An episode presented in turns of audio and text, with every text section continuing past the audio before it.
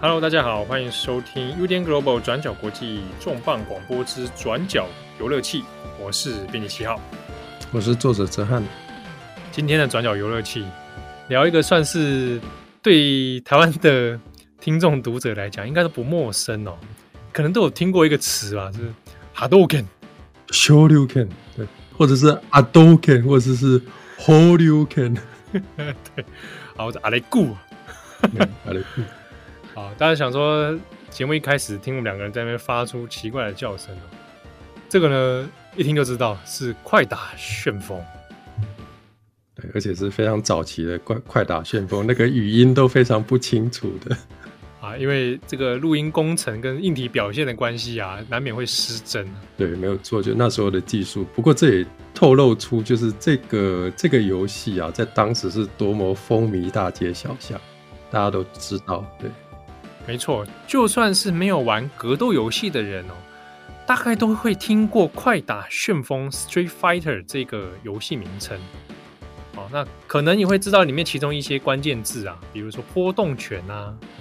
啊升龙拳啊，啊，那或者是知道一些人物啊，像最经典的可能是很多人耳熟能详的春丽，呃，美国大兵盖尔，或者是龙啊、肯啊这两个主角，对。那这个是可以说是现象级的一个游戏哦。那其实从一九八七年它问世以来，到现在到二零二三是第三十六年了。那刚好呢，在今年的六月份，这整个系列作要出了最新一代哦，是《快打旋风六》哦，算是也是一个纪念作，因为去年才刚度度过这个三十五周年。那想说，哎，刚好也这个机会，我们今天的转角游乐器，我们来聊一下从《快打旋风》这个格斗游戏的出发，我们来聊一下背后的一些社会跟脉络。嗯、那中间其实那时候我们在准备节目的时候，有一个事情，那时候就想说，哎，跟哲瀚聊聊聊看，就是我们可能这一集里面不见得完全都会 focus 在格斗游戏这件事情本身哦，但是呢，会想要延伸来看的是。很有趣的一个现象，就是从格斗游戏里面呢的这些角色们哦，他们身上都传达出某一种程度上那种国足文化的刻板印象。其实，呃，格斗游戏这一类的游戏，我们想，我们很多人都是都可以，都是就是，就算自己没有玩，他也是当过观众。但是，大家印象最深刻的会是什么？那当然就是里面的各种你可以操作的那些角色。但是，为什么会对这些角色特别深刻、特别有印象呢？就是因为它通常反映出一些让我们非常非常容易记得的特征，然后就过目不忘了。然后这个似乎就是格斗游戏的一个特色，因为它格斗游戏总是有很多角色可以让你选择，然后为了要辨识这些角色，它会把这些角色透过一种一一系列特殊的设计，让这些角色。非常的让人印象深刻，那其中最有效的方式，当然就透过不同的国足、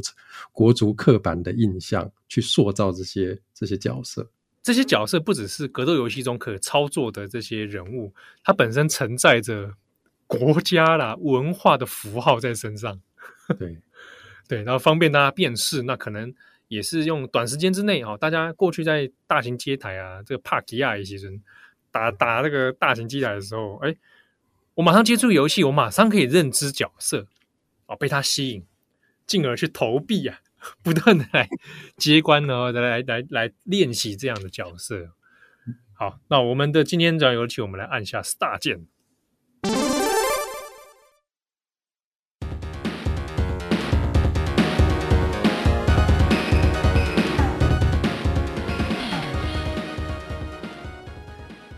那首先开始，我们先，我想先。聊跟子涵聊一下，哎、你你以前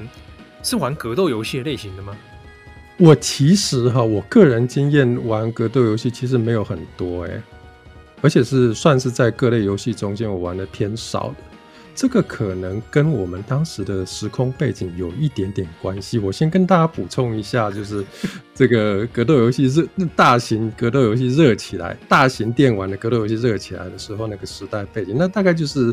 八零年代末期到九零年代初期，九五到到大概八八年、八九年到九五年之间吧。然后那个时代，其实这类的游戏都是出现在那个大型机台上面。然后可是呢，那时候我们对我们小朋友之间哦，对那个大型机台是有一些那个文化上的偏见，有一些社会的偏见，你知道，也就会把那个大型机台。大就是有一些人呐、啊，不是全部，他有一些人就会把它跟不良场所关联在一起。其实那时候大大那时候的社会风气也是这个样子。其实我们可以看哦，大概是在我补充一个日本的背景哦，日本大概是在一九八五年的时候，他们开始那个风俗营业取缔法里面哦，就是包括日本都是色情管色情业啦，什么舞厅、酒吧、赌场这些，对对对对对，没错。这个这个呃法。这这个法律呢，就把大型电玩也列入规范，啊，所以呢，那时候就变成说，你要玩大型电玩要管制，所以你要玩游戏到最后怎么样，大家就只能去买家用机，啊，所以就让间就是也直接或间接造成当时的红白机哈大热潮，因为大家现在没有办法在外面玩，然后要玩的话就是买家用机来玩。然后这个就直接或间接的造成大家一个既定的印象，就好像是大型游戏、大型机台都是不良场所啊！你要当乖宝宝，我就要在家里玩红白机、玩家用机这样。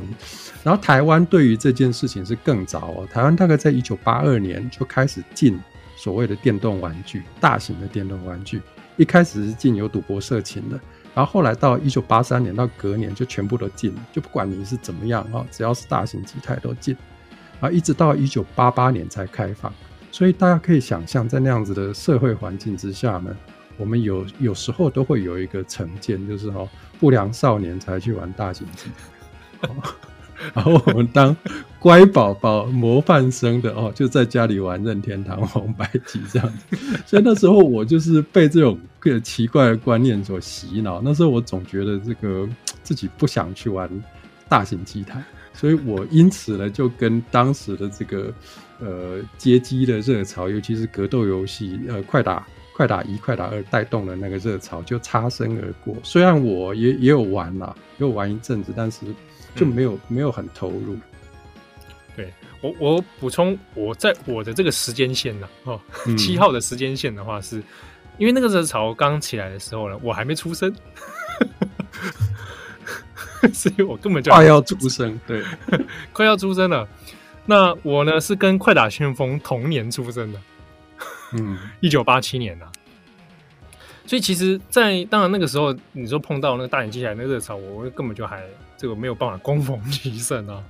所以等到我开始有玩电动啊，开始接触到快打旋风的时候，是家用主机，而且已经是超级任天堂的时候，这个 Super Famicom 的时候。嗯，那以及那个时候已经有一些，大概到我小学啦，已经开始会移植到当时的电脑上面，嗯，啊，PC 版这样子去玩快打旋风。嗯、那就我个人的话，是小时候从红白机，然后到超任，哦，开始有接触到这个格斗游戏，那以及著名的快打旋风。好，后来呢，大概是小学以后啦，哦，会出没这个电子游艺场啊。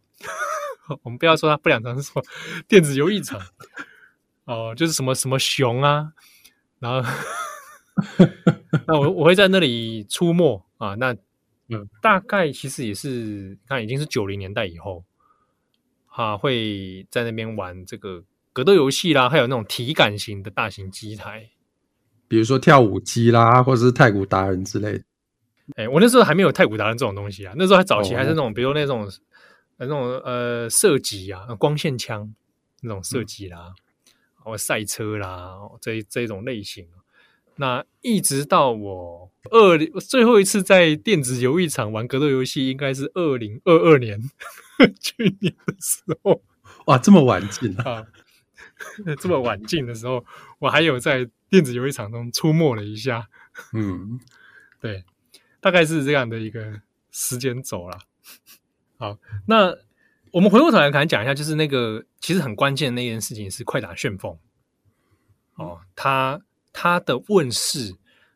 可以说是不仅是带来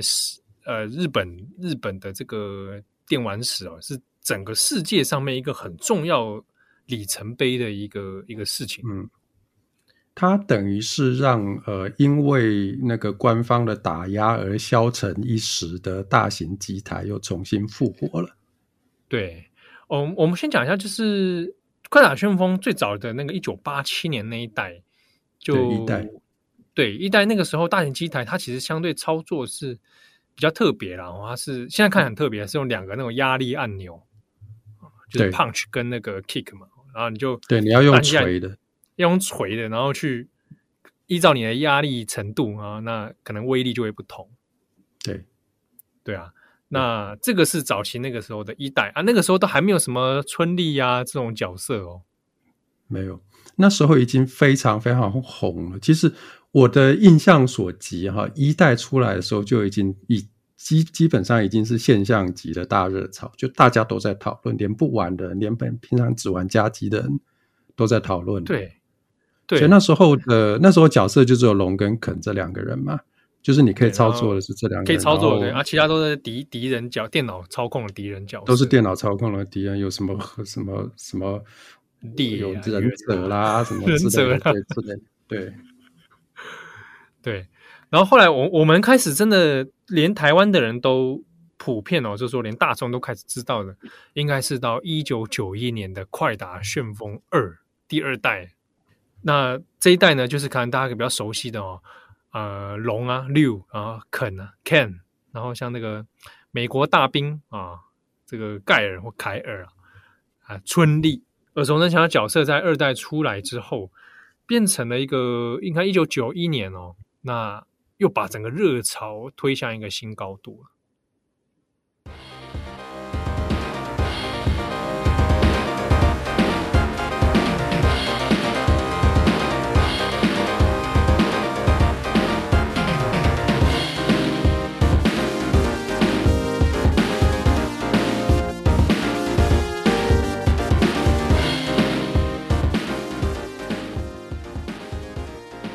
这边也可以来聊一下，因为在当时，这不只是说，哎，技术上电玩技术、硬体啊、软体上面的一个突破，啊、那种啊，大家看到这游戏就很想来挑战看看，所以在大型机台啊、电子游乐场啊，我就掀起一个风潮。其实这个风潮的背后，我觉得蛮有趣的是，在九零年代，我们看到《快打旋风二》推出的时候，一九九一年嘛，可在此之前，其实日本已经有这一种。格斗赛事的娱乐风潮，好，那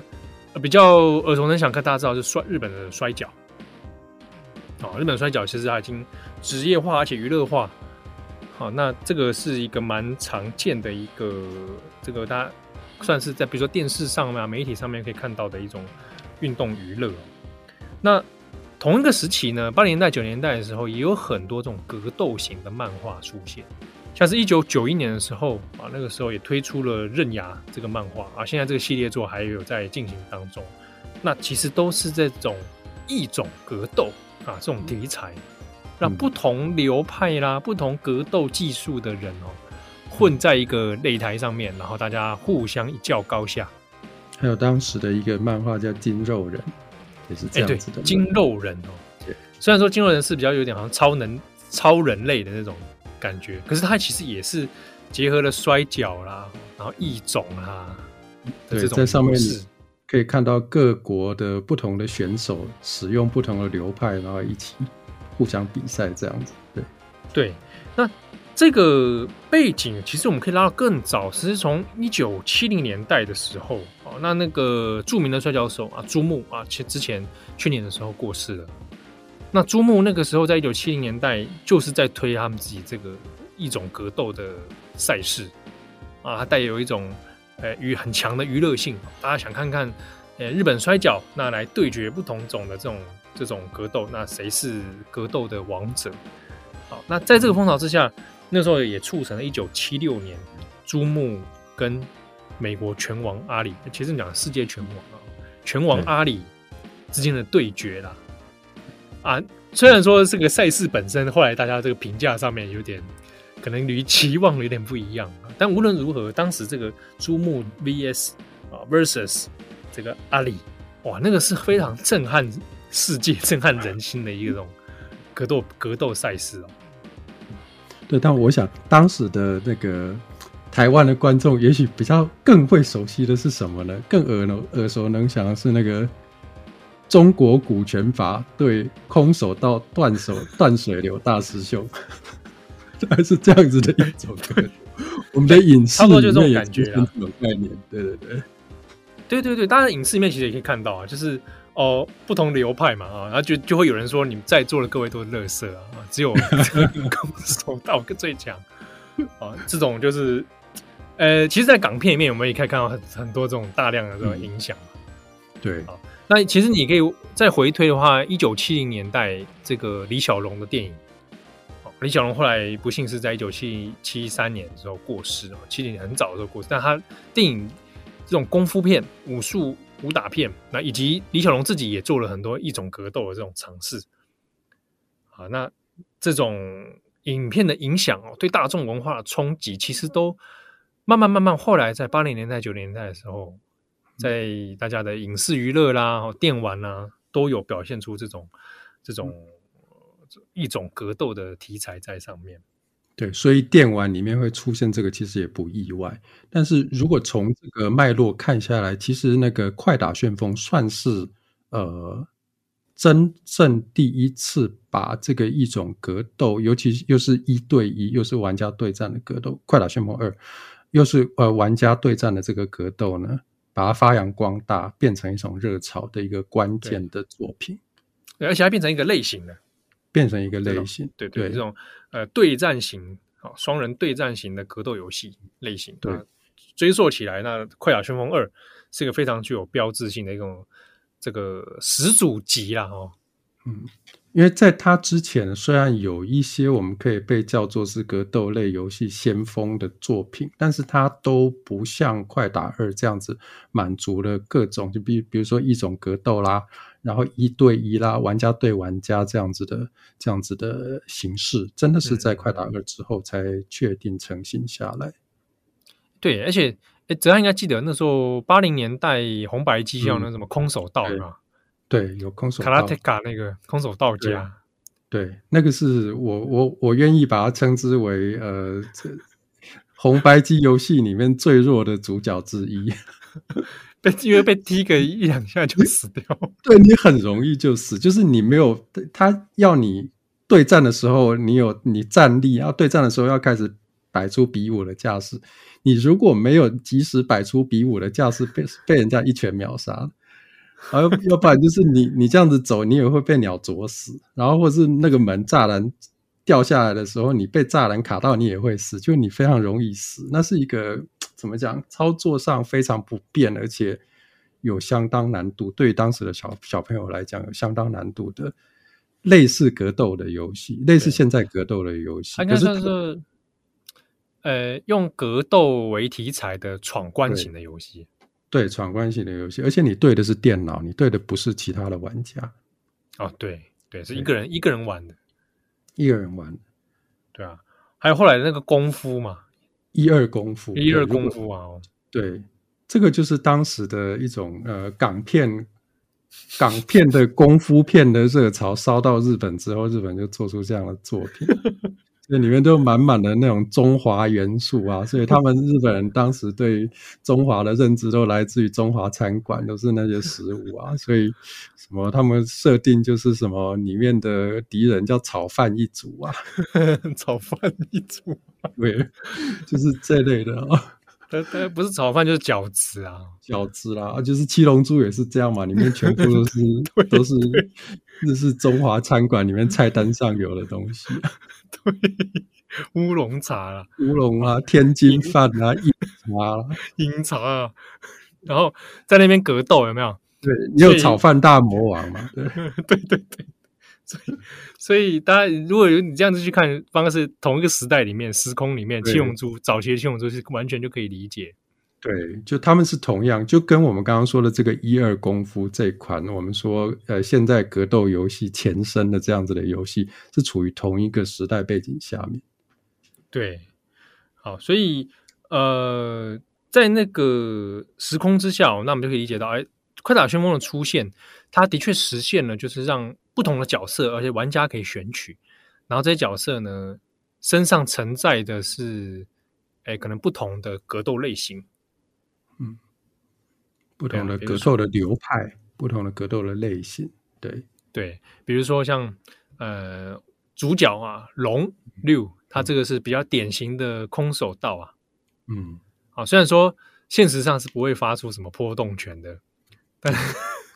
但是基本上哎，用一个空手道的这个形象跟概念，大家很好很快就可以理解。我想空手道里面应该也没有什么升龙拳啊，什么 回转旋风脚，也没有这种东西。没有，没有，完全没有。对，但是因为大家就觉得哦哦，武术家啦哦，就看到就是啊，这个求武之人哦。对对对，而、啊、其他就是可能啊呃，典型的像啊中国功夫啦，哦，也是一个很笼统的概念啊，中国功夫。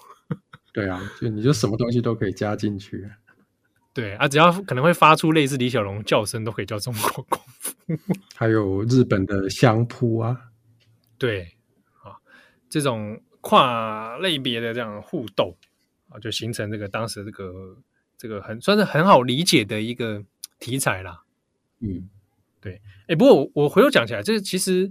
呃，在追溯历史的话，其实在明治的时代的时候就有类似这种东西。哦，怎么说？对，就是。呃，我不知道之前大家看，因为之前东京奥运的时候，很多人又会回顾一些以前过去奥运的历史嘛。那其中在柔道这一块，哦，像很有名的这个加纳治五郎，早期他们是把柔道现代化，然后把它运动竞技化的很重要的推手。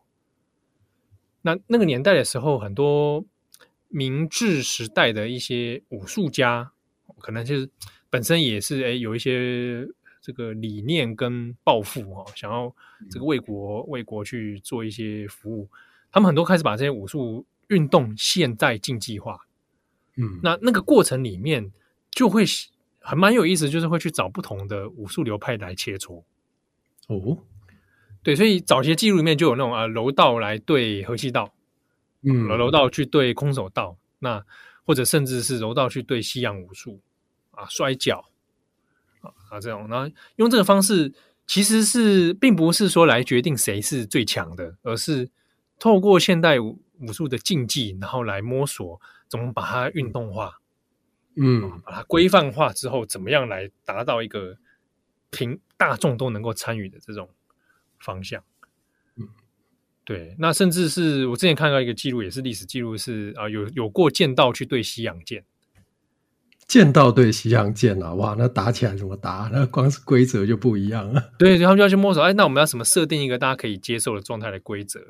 嗯，对啊，当然它不是那种真的拼个你死我活了，只是一个哎武术交流。但剑道跟西洋剑这种东西，后来大概就实现在另外一个格斗游戏那个《噬魂》里面吧。噬魂，对对，就是这种刀剑格斗游戏里面，没错啊。对啊，所以好，我们大家可以知道了。现在在一九在八零年代、九零年代哦，日本这样的时空之下哦，有一种格斗的这种娱乐，那同时呢，也有港片的影响啊，催生了这个快打旋风。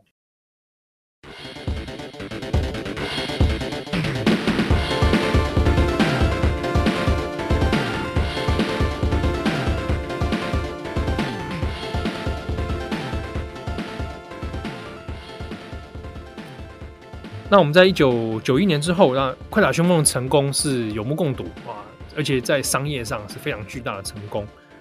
那后来当然，这个各家公司都会想说，让我们争相来做类似的东西嘛。那比如说，在快打旋风之后，一九九一年后来也出了这个是 SNK 公司的《饿狼传说》啊，《饿狼传说》后来也是它是名作之一。那以及一九九二年的《龙虎之拳》。对啊，其实大家的类型都很像啊，只是可能在一些系统上面或者是视觉上面有一些差异，不太一样。对对，那一九九三年哦，就出了《噬魂》啊，这我刚刚讲的“噬”是那个萨木拉一样武士，哎，那个人字旁在一个寺庙的“寺”，随侍的“寺”。对对，《噬魂》啊，Samurai Spirits，这个就是以第一款哦，以武士道啊，江户。的这个武士道的这种这个刀剑对战啊，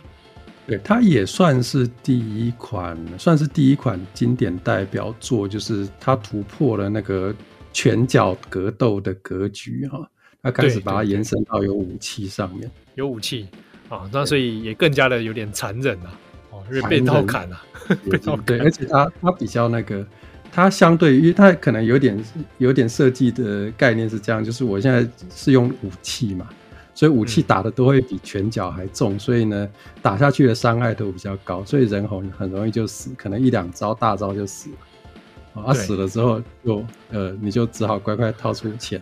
再投下一个硬币。就他的他的投币率是比较高的。对。然后一九九四年，就是我们后来可能大家比较耳熟能详哦，格斗天王啊，或者后来大家比较讲的是拳皇 King of Fighter。KOF 啊，一九九四年的时候开始啊，这边讲这几款，后来其实都都是 SNK 的名作啊。SNK 它的、啊、它的好像它的特色，它跟那个快打系列，快打是卡普空卡普空出的，对然后 SNK 他们的给我的印象好像是他们的那个搓招都比较复杂哈，就是他们输入那个呃招式的按键指令的组合会比较复杂一点点。对。哦，哎、欸，这个这个是蛮有趣的，这个我们等一下可以来讲。对对，那同期呢，可能如果我们如果看看，就我们刚刚讲都是日本的 case 哦，在美国的话，一九九二年也是出了一款名作，到现在都还有《Mortal Kombat》真人快打。这就是格斗游戏会被冠上血腥、残暴，然后让小孩子变坏的的一个。一个呃，实际的有被争论过的案例，在美国，对对，真人快 Mortal Kombat 这有改编成电影啊，而且还不止一部嘛。那是真的，真的蛮血腥残暴的哦。这个等下如果有机会，我们可以再来再来聊到这一款。好，那后来呃，Sega 出了也是蛮有名的那个 VR 快打 Virtual Fighter。那在游戏史上，因为时间点其实也蛮近的，它算是一个以就当时就在挑战三 D 格斗的技术，对对对对对，那取也是取得很巨大，在在这个大型机台界里面取得很巨大的成功。但他的他的成功比较像是他非常的吸睛，因为他是第一铺第一批使用三 D 多边形的建模的技术去去做的格斗游戏。然后这个在当时非常非常的吸睛，大家觉得哇，三 D 好强，还怎么样？对，可是他实际操作的手感有点。有点不好，对，尽管尽管操作手法上以现今观点来看，当然是不流畅哦。这在当时已经是一个哇哦，原来格斗游戏可以不用不只是平面水平移动而已，它有对开始有三 D 的这种视角出现。对，然后我说个小故事好不好？就是那个主角那个一代 VR 主角是结成金嘛？对对对，结成金，然后。我小时候就真的以为那个他的他他之所以叫结成金，是因为他长脸长得四四方方，好像一个 结晶体一样，所以就叫结成金，你知道吗？哇，你哇你，那你当时这个理解力其实蛮强的。对，这是我们小时候的靠脑补的方式来理解。那个那个游戏啊，我这边也讲一个小故事好了。呃，它是日本的游戏，那结成金在故事当中其实是日本人。但是他用的武术类型是、嗯、这个设计路线也是八极拳，嗯，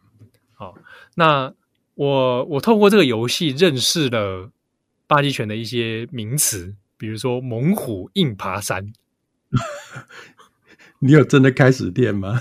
没有，但是我想说什么叫做猛虎硬爬山呢、啊？我以为是日本人乱设计的中文、啊、后来。长大点来去查，才发现哦，真的有这个东西。猛虎硬爬山，八极拳里面真的有猛虎硬爬山。对，猛虎硬爬山。然后就发现哦，原来这游戏这么的考究啊！就是透过日本的游戏认识中国文化。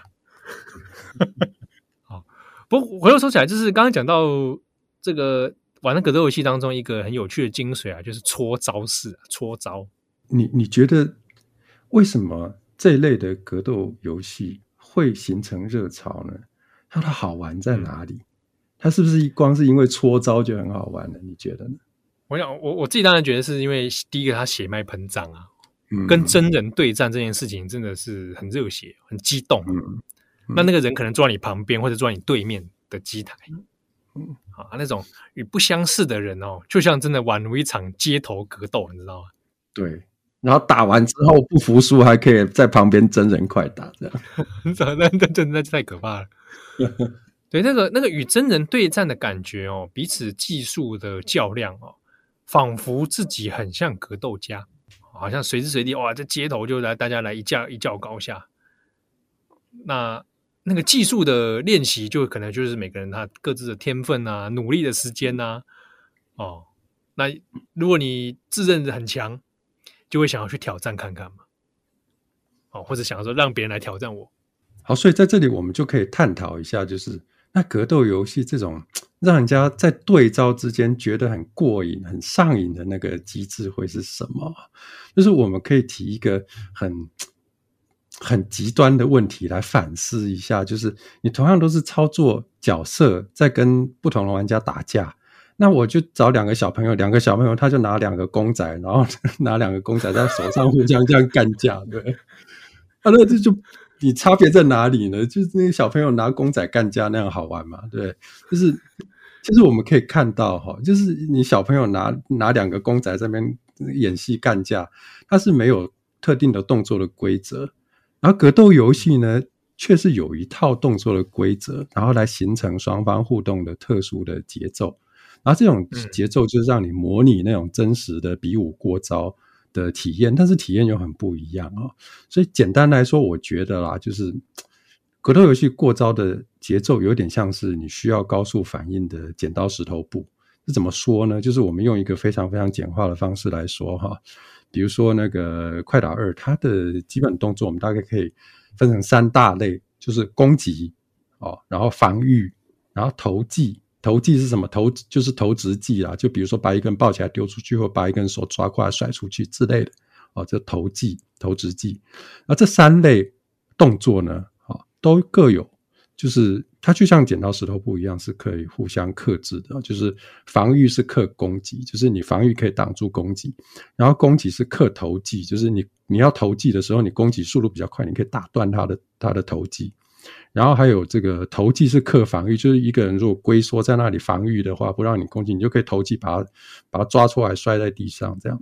哦，大概就是像那种剪刀石头布一样互相克制，然后在在这样子互相克制的基础上，它再加一些复杂化的机制，比如说攻击啦、防御啦、投机这三类的动作都有不同的动作的时间啦，啊，不同的有效的范围啦，哦，然后再加上一些更复杂，比如说呃，你防御的时候你反击要怎么怎么样判定啊？防御的时候反击有一有一定的判定的时间哈。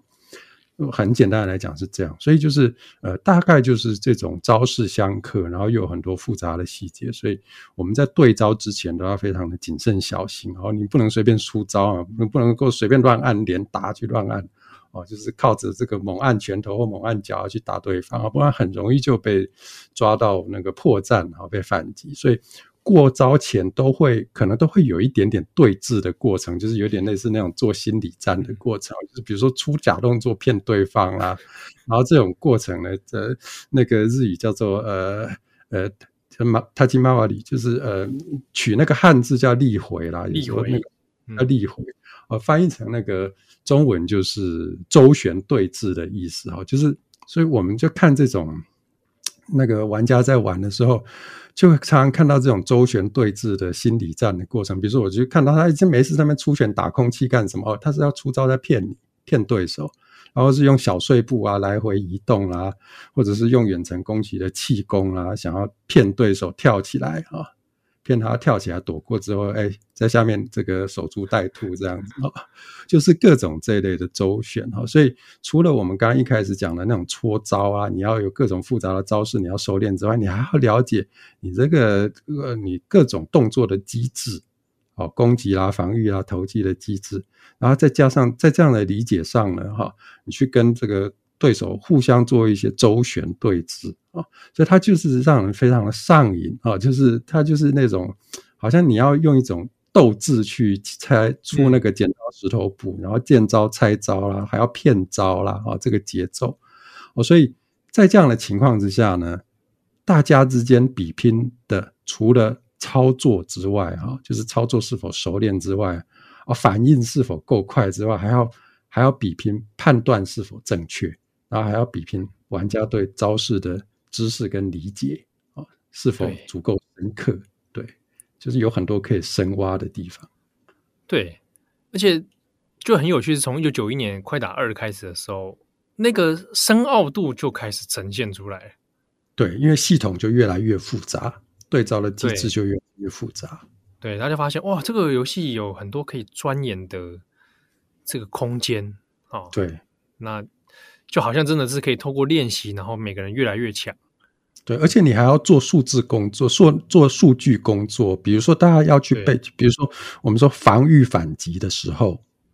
发光是防御反击，防光光是防御反击怎么判定？它就有一连串的数据，你真的是要去背的。就是有一些招式啦、啊，它接下来的它的反应时间比较长啊，它反应时间比较短、啊，对对对对，你就要去背这些。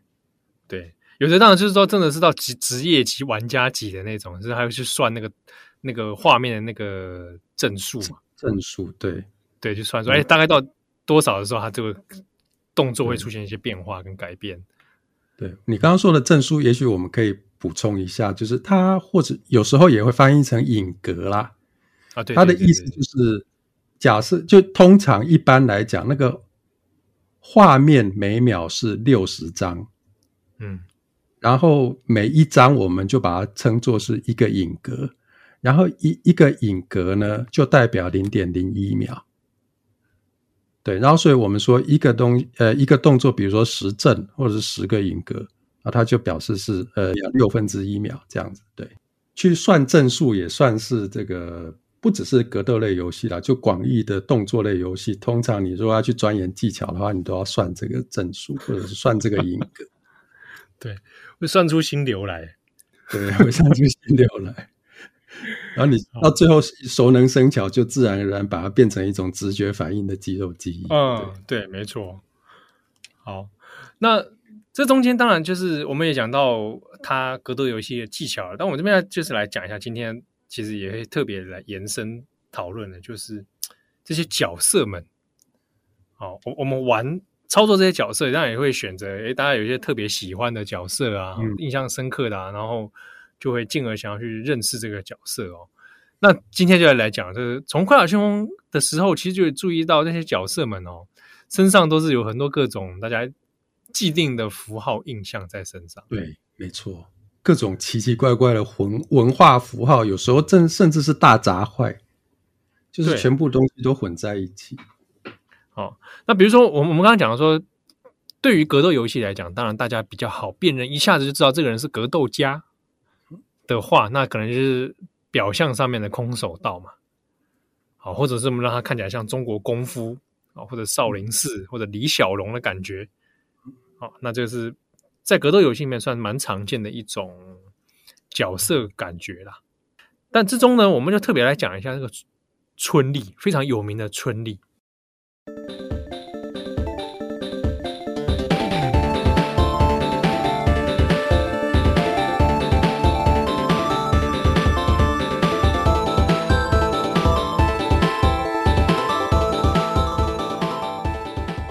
春丽这个角色从《快打旋风二》开始，那格斗游戏史上第一位女性，呃，女性主角，我们可以这样讲哦，就是可以可操作的女性角色。到春丽的时候就比较特别，她是一个可以战斗的、强而有力的一个女性。春丽这是很多人其实后来好像某种程度在台湾也变成一个代名词，好像你穿一个中国风的衣服，然后。踢腿，然后绑个包包头，你就会变成春丽。对，对啊，这个的确也是春丽的一个经典外形设计啦，就让你一眼就知道这是一个中国女性，或者是说她是中国人吗？问题是，哎，这个就问题这非常好玩了哦。在《快打旋风》早期的设定里面呢，春丽是出生在香港，嗯，好，而且还有。官方其实有给他很详细的设定啊，是一九六八年三月一号出生香港，还没有发生主权移交的事情，所以村里理所当然他是香港人。那设定上他是一个国际刑警啊，那为了追查这个父亲被杀的这个这个真相啊，那就踏上这个世界之旅，而追追出幕后真凶这样子。他爸爸也是就是国际警察，他也是香港人，嗯，所以。在那个时候，他是香港人，而且在早期的那个标志里面，他有时候会出现是那个香港的那个旗子。嗯，但是后来也确实随着这个中国的主权移交，春丽的国籍就很微妙的变成中国了。嗯，哎，我记得九一年那时候，快打二代春丽的场景的国旗好像已经是五星旗了，是不是？对，那个时候就有有些很奇怪的的现象混合啊。嗯，就是实际上在游戏当中并不会告诉你，特别告诉你说他是香港人。对，他们在官方里面设定是香港人，可是表现出来又充又是各种充满混合的大杂烩。比如说，呃，官方当时对春丽的主场的那个取景，我想大家可能有一点印象，就是在一个街上啦，然后上面有肉铺啊，然后旁边有一些商店等等，然后那个肉铺上面还写什么厦门食厦门食品商行之类的。对，那可是，在官方的设定里面，他们的取景是在香港取景，然后那个店是香港的港式烧腊店。嗯，而结果呢？春丽被设定为是香港人，可是他的场景是中国，甚至是厦门。然后这个里面还有那个穿着绿色的那个毛装的的路人。对，所以他他其实是把那个所谓的中日本想日本印象中的中华，对，秋卡这种东西混在一起。你光看春丽的造型，其实那个旗袍也也那个样式，其实也是有点穿越时空嘛。对。对啊，那所以整体来讲，我们可以讲，是春丽当时的一些形象设计上面，其实柔和的是那个年代哦，八零年代、九零年代，日本对于很多这种中华、中华娘、嗯、这种这种女性的这种凝视跟想象。嗯，那其实大家很好理解啊，因为一九像一九八七年的时候，那个时候日本很知名的那个漫画家高桥留美子画就画了乱马二分之一了。对，里面的三扑也是这样子啊，两个包包头，然后两个包包头，对，对穿着然后改良式旗袍，啊，各种中华武术，神秘的中华武术，对，然后所以配配音怪腔怪调的这样，对，就是那个样，对啊，那那你如果回头看一九八七年那个时候出现乱马二分之一，而且也很非常受到欢迎，其实可以理解那个时候在这一些动漫文化里面哦，影响到游戏角色的设计上是可以理解那些脉络存在的，嗯。对，这其实也可以，呃，就像我有一次有看到，呃，有纪录片在对《快打二》的两位主要设计师，就是西谷亮跟安田朗这两位设计师做访谈，嗯嗯嗯，然后他们就有提到说，他们当时的设计的角色跟场景的设计的理念，他们就想说，哈，因为他要开拓海外市场，所以呢，他们才特刻意的采取对于人物，哦，和场景加以夸张化。就是利用各种刻板的印象，把它夸张化，甚至混合起来，变成很奇怪的搭配，然后让人家印象深刻。所以他们不管说不去区分，比如说春丽的例子，他们不去区分呃到底是中国还是香港啊，他们就把东西全部都混在一起。然后他们的意思是是想说要让人家留下留下深刻的印象，印象甚至是发笑，看了会笑。比如说他们自己就提到那个里面的相扑选手本田。嗯，好，那个《快打二》里面的相扑选手本田，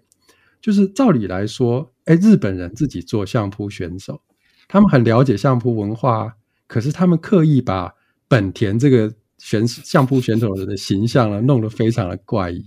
怎么样怪异呢？你相扑选手不是，就是你，他居然穿的是那个那个他下半身穿的是浴衣浴袍，对对，对，然后脸上画的是歌舞伎的化妆。就相扑选手怎么会跟怎么会画歌舞伎的化妆呢？那他们就把这个不同的和风元素全部都混在一起，就弄得很怪异、很好笑的样子。对，而且本田他的对战场景是日式澡堂，澡堂。对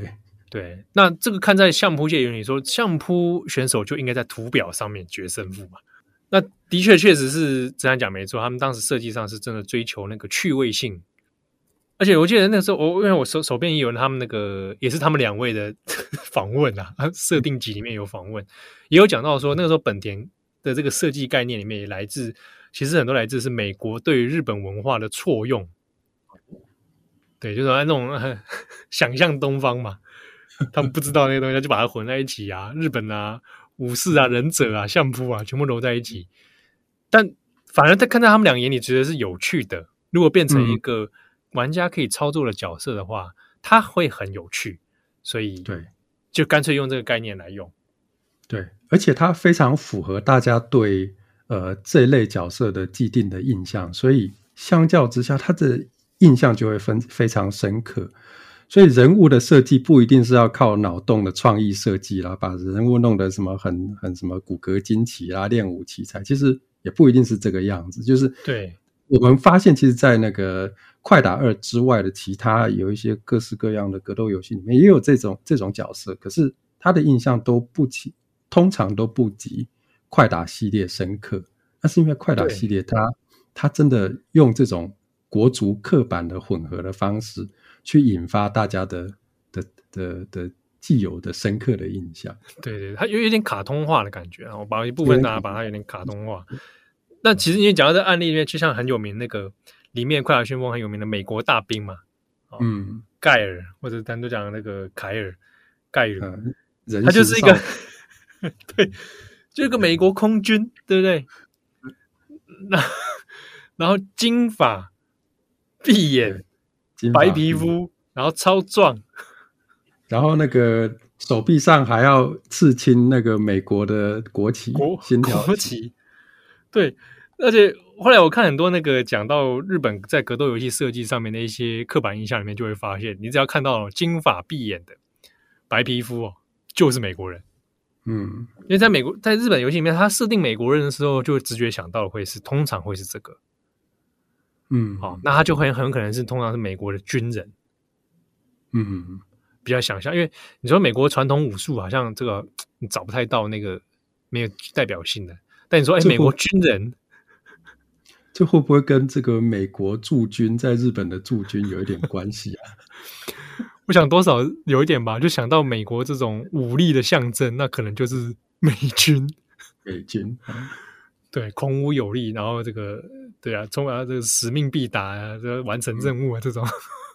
盖尔在《快打二》里面是一个非常非常强势的角色，因为他操作起来非常的好用，他的招式非常的好用，所以他在《快打二》就成为一个非常非常流行的角色。没错。好，那或者另外一种就是啊，如果也是另外一种美国人的典型，他可能是黑人。嗯，那通常来讲，如果他设定成是黑人的话，那他十之八九会是拳击手。拳击手，对，对。啊，但是当然跟呢，通常也跟阿里也脱不了什么关系。还有泰森呐，拳王泰森跟拳王阿里啊，他们两个这个 影响真的太深远了。对啊，这个是我们俩是早期在设定上面的一些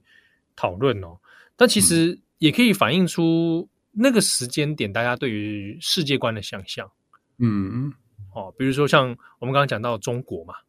嗯，对，那以及。呃，可能很典型的，像是苏联《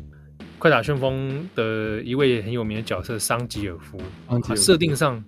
设定上就是俄罗斯的原本是地下摔跤手啊。嗯，那早期那时候《快打二》刚出，那个时候他们的角色设定上面哦，你就可以看出来，那个桑杰夫他他就透露出一种那个苏联感。他比如说他言谈之中会说。他要为了祖国啊，嗯，来这个证明他是他他他的摔跤是最强的，对，啊，就是不知道不知为何他就常常为了祖国，而且有有一个很神奇的，就是他用他破关了之后，他会跟苏联的领导人科巴契契夫一起跳哥萨克舞，对，就 很诡异的文化元素的组合。对，而且不知道我们日本人好像想到俄罗斯人就要连接到哥萨克舞，他蹲下来跳哥踢腿跳那个哥萨克舞，哥萨克舞，然后脑中想起那个俄罗斯方块的 BGM 这样。对对对，或者是那种日呃俄罗斯红军的音乐。对，哎，而且我那时候看他几个版本的就是日文的那些对话里面呢、啊，他也是动不动就会叫人家同志，嗯，就是知道就是那种 共产革命的那种感觉。但他明明就不是设定成共产党员，但他就是有一个，嗯、你知道当时那个苏联的，嗯，视觉印象套在他的身上。对，那当时刚好也是苏联的最后一年嘛，因为苏联在当年年的、啊、当年就是快打二发售的年底就解体，对，就解体了。那解体之后，当然也很微妙的是，桑吉尔夫当然就不再是苏联人，然后就是俄罗斯人。对，对啊，但但这这点就是他其中有趣的地方了。哎，但是桑吉尔夫他呃他是苏联人没有错，可是苏联人不一定是俄罗斯人啊，他也可能是乌克兰人啊，他也可能是乌克兰人，但是但里面设定是俄罗斯啊，哦，里面设定是俄罗斯，对对啊，而且用的也是所谓的这个俄罗斯摔跤，嗯，哦，这个就是比较俄罗斯传统的武术著名的武术之一啊，嗯，对啊，但我但我我自己其实觉得很有意思的一点是在快打旋风的所掀起的热潮里面啊。快打旋风其实是会很刻意的帮角色们去铺陈他的背景，嗯，然后去做他的人物设定，嗯，对。那像比如说我们刚刚讲到春丽，她其实是有详细的出生年月日跟地点，然后甚至是喜欢的东西、讨厌的东西，对，对。那几乎所有角色他都会帮他做这样的设定，这个背景设定。那嗯，设计者的想法是说，他其实会觉得给玩家有这种。带入的世界观啊是有帮助的，嗯，大家可能会更投入、更认识这个角色，那进而会去喜欢他哦。那带出那个故事性哦。那即便一开始那个故事并不是非常完整啊，它其实就是大家也也从游戏中很难看见什么真正的细节的故事，嗯，就是人物对战，然后有些对话。但是随着不同代数的这个推进，它开始慢慢慢慢把这些故事去补充完毕。对，还有周边的一些，比如说动漫或者是那个电影的作品，慢慢的用一种外传的方式出去，对，把它给补齐。有点像说，哎，我我我有了这个故事核心，那我就可以把这个 IP 做得更深。对，哦，去推出啊漫画啦，啊动画电影啦，真人电影啦，对。所以以至于说每个角色到最后他都非常的，就就主要的角色都非常的鲜明，而且他的一招一式都有一些浓厚的时代背景感，都有浓厚的时代背景感。对对对，而且也有趣的点是，我有注意到《快打旋风》的系列发展哦，他若有似无的刻意在跟现实世界做一些稍稍的连接。哦，怎么说呢？比如说，他就会去讲到一些哦，可能现实国家当中，虽然他都会讲，因为时空不同嘛，嗯，哦，但他会多少会讲一些这种，比如说，哎，可能某些角色是为国家服务的特定单位啊，比如说会出现英国的特务，嗯，啊或者是美国的空军，然后他可能在追查是一个国际贩毒组织，嗯，好，那会会把这种设定放进去。那甚至是让某一些角色跟现实世界稍微保持距离，这我觉得很很特别。嗯、比如说《快打旋风》系列面有后来有出现一个角色是女子高中生，叫做那个 Sakura。对对，那她就是一个高中女高中生，穿着制服，然后有那个护手这种像空手道护手这种这种角色。他是龙的粉丝，所以他的招式跟龙是一样。可是，在剧情的设定里面，其实《快打旋风》的主线剧情还是有相对这种世界犯罪啦，然后的这种主线剧情。嗯、但我看设计者是有说，不同角色的故事里面，像英这样的女子高中生，可能会让她稍微在主线之外，嗯，好、哦、让她保持一个距离，因为他们认为是她毕竟是一个高中生，哦，还不需要去面对到这个故事当中犯罪组织之类的，对比较黑暗的那比较黑暗沉重的那一面。所以让他的故事线保持在一定程度的外围区域，发展成自己的一些青春冒险。嗯、后来现在，比如说第六代好了，我就有看到像第六代的新的角色里面，有人设定是国际 NGO 组织的 President 啊，有有有有有，对，然后或者是有有的人是呃新的角色，有一个是法国的时时装时尚 model，时尚 model，而且对。他又跳芭蕾，然后又是跳芭蕾，然后又是用柔道，对，就是他这种组合就变得非常的开始，就是人物的性格特征或者是各种特征的组合就变得非常有创意。对，那复杂性也也变高，相对复就是出现一些比较多、比较复杂的组合，比如说还有一个六代里面还有一个人物是美国的黑人，可是他这个梦想自己当忍者。啊啊，对，就是他开始出现了一些跨族群、跨跨族群、跨文化融合、跨文化的融合。对，对，这个这个是蛮蛮有意思。我在看这些角色设定上面的时候，还是会留意说，哎，那这个这个 IP 发展了三十五年了，那在角色上面到底怎么样去继续来迎合这个市场，或者是说，开启这个新的这个一个里程碑？其实它也慢慢反映出我们当下这种多元文化，就是它从早期二代、一代、二代那种非常的国足刻板印象的组合的角色塑造，一直发展到今天，开始慢慢打破这种呃刻板印象，然后有一些多元化的组合。嗯、这同时哦，其实因为因为六代要在今年要出嘛，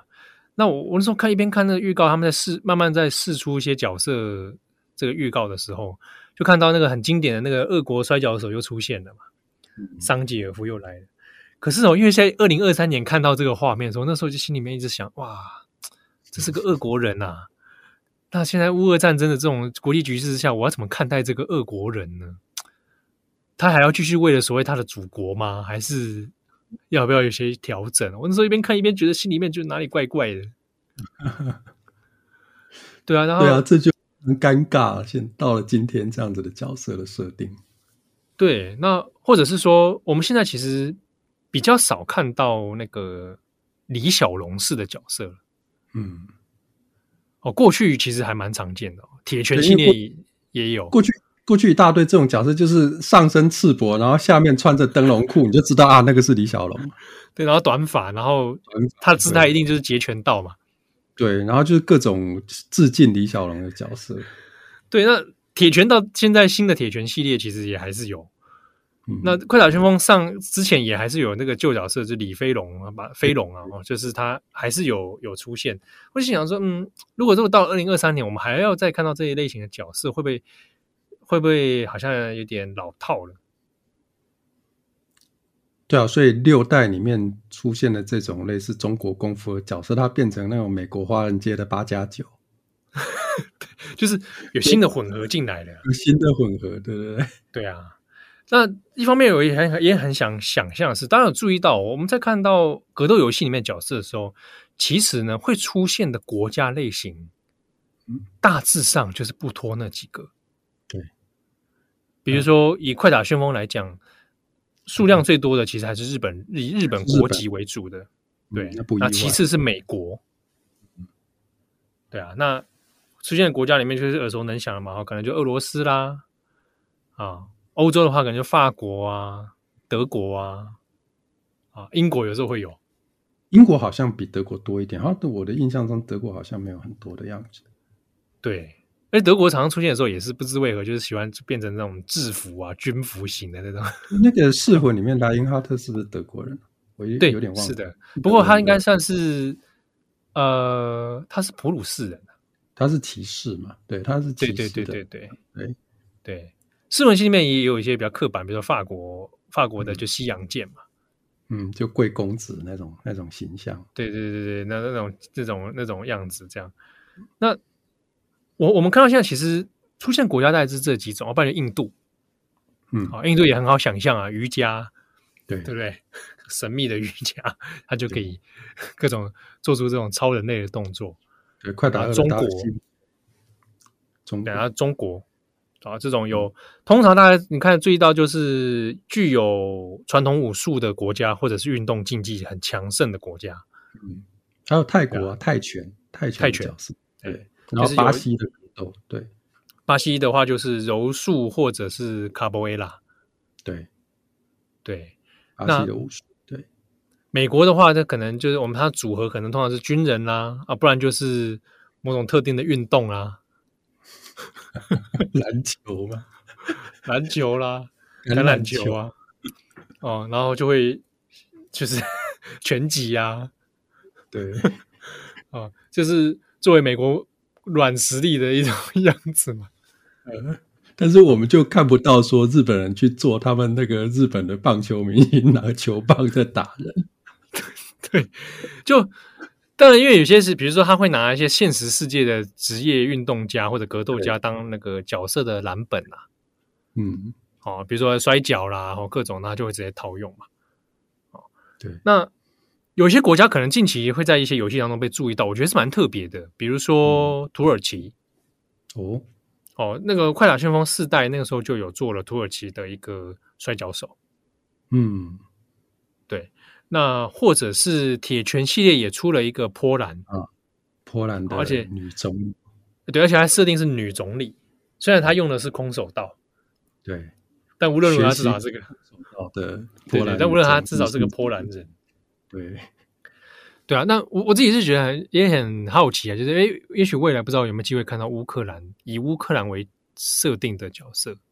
我觉得有可能，我觉得有希望。对啊，或者是台湾人，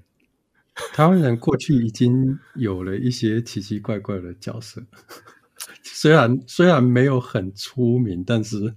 我们在查资料的时候，确实找到了一些台湾人的角色。对，早期一些九零年代出的那个格斗游戏里面，出过一些台湾人的角色，但但因为就很像，很就很像内村立嘛，就是它是一个像呃，我不知道大家有没有听过，我自己都没有印象的一个格斗游戏叫断愁崖，它是 Title 出版出发行的一个游戏，然后里面有一个角色叫梨花。然后这个梨花呢，她穿的就是那种女，就是古装女侠，就是台湾以前会拍的那种古装女侠的那个电影的那个那个形象。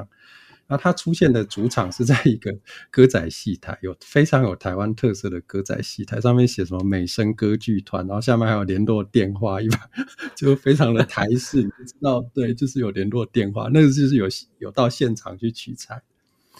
可是呢，又很奇怪，为什么？因为它那个场景是可以被破坏的。结果那个场景被破坏掉之后，你就就会露出旁边的街景嘛。结果街景里面商店的人是干嘛？是穿着毛装，然后戴一个五星帽。我的天，就是就莫名其妙，我都不知道他要表达什么，就是一些莫名其妙的因素，就是他们想，就是日本设计者对于这种，嗯，说他们把台湾也就是台湾中国都认为是中华中华圈，然后里面的各种元素都混在一起，所以那个就很奇怪呢。但是一方面也觉得。就是他们刻意，就是就那时候的设计的理念，好像是刻意的，就会把各种因素都给混合在一起。他们不会去分什么，你政治上政政治上是不是这样子恰当，还是什么？他们不会去区分这些东西。确实，那那另外就是像像，也许比较有名的是在《饿狼传说二》里面哈，有一个角色叫做陈情山。这个陈情山是一个。设定上是台湾人，在台湾出生啊，他他的样子是一个小胖子，胖胖的，嗯、然后他的原型是港星曾志曾志伟，Why？对，所以就就就很奇怪，就是就是，然后在这样子的人物跟场景里面呢，就是中国啦、香港啦、台湾啦，哦，这个因素各种要素全部都混在一起，都混搭啦。它出来就创造出这样的结果，与、嗯、符合那个日本玩家们或者是各国玩家们的的的既定的印象吧，也反映了那个时代吧。对，对，这个是蛮有趣、蛮有趣的。而且我我自己会觉得说，哎，也许有人会想说，我角色设定上一定要套个国籍吗？我一定要给他这么现实的一个设定吗？嗯、这好像其实是也也可以讨论。因为确实有这种设定的游戏，其实并没有很多。快打旋风算是其中一个。对，对啊。那毕竟它现在是算是主流的格斗，在电竞界上面也算是也是主流的游戏。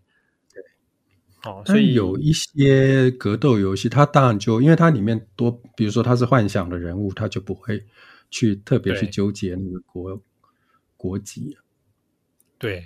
好，那少部分像这种，或者铁拳也也有部分它会有设定涉及到那个国籍的设定。那比如说剑剑魂里面都是幻想人物，那就更不用讲。对对，只是说在文化设计上面，我们好像能看到说，哎，怎么样我们去设计一个台湾的来自台湾的角色，或者看得出来它是以台湾的元素来设计的。我之前听七号你有。提过，就是在金肉人里面也有台湾的选手，对不对？以前金肉人的这个对对对呃格斗漫画里面，对对对。后来因为他出了一个系列是延续作，叫《金肉人二世》。嗯，那那个时候动画版的时候有出现过来自台湾的这个选手，然后是什么香蕉人、香蕉人、香蕉人跟杯面人呐、啊，所以我看来也是觉得有点无无言呐、啊，有点无语啊。只差小笼包人了吧？小笼包人，对，只差小笼包人。我记得金肉人在那个，还有里面也有中国的角色啊，中国的角色一个叫拉面人，哎、欸，对对对，拉面人。然后这个这个拉面人呢，在，当时的我我不知道这个当时有没有延上啊，就是拉面人在选手群里面的实力是排后端的。就常常上去就被虐杀这样，然后可是拉面人后来呢，有被这个有被独立出去做成另外一部作品，就一个独立的作品叫豆酱拉面呢。然后他的小跟班叫烧麦，所以就是又是拉面又是烧麦，就是很就是就是就是一样那个中华元素大集合。对，对，然后台湾就是香蕉人跟杯面人。好，那我们今天其实聊聊到现在啊，可以看得出来，就是格斗游戏上面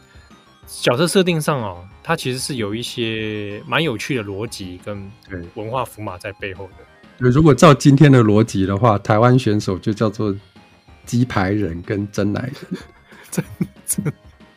对，或者是设定上可能会是一个，假设加加入快打旋风好了，哎，会不会是电音三太子啊，嗯、或者？或者是可能大家俗称八加九的啊，哎、欸，好像很适合哎、欸，蛮适合的之类的，或者是什么台日混血啊，他也是可以用空手道嘛，对不对？空手道加混血是是鬼武者吗？对，金城武啊，对，我们也可以金城武为为一个雏形设计一个角色啊。好啊，那节节目我们这一集不知道怎么聊聊的蛮长的哦。对啊，因为这个太丰富了嘛，而且大家印象深刻的东西这么多，聊不完。对，我们还没聊到的是当中，比如说格斗游戏当中的性别问题。哦，对啊，女性如何被呈现？对啊，角色呈现的问题，以后也许可以独立出、啊，可以再聊聊看哦。对，好，那感谢大家的收听，也欢迎告诉我们你的想法哦，可以透过我们的转角国际的 IG 哈，或者我们节目下面有留言栏，或者是。我们在网站上也会推出文字版，大家也可以来分享，那也可以告诉我们有什么心得或者一些意见或者想法，也可以来交流一下。好，我是编辑七号，作者哲翰，我们转角游乐器下次见喽，拜拜，拜拜。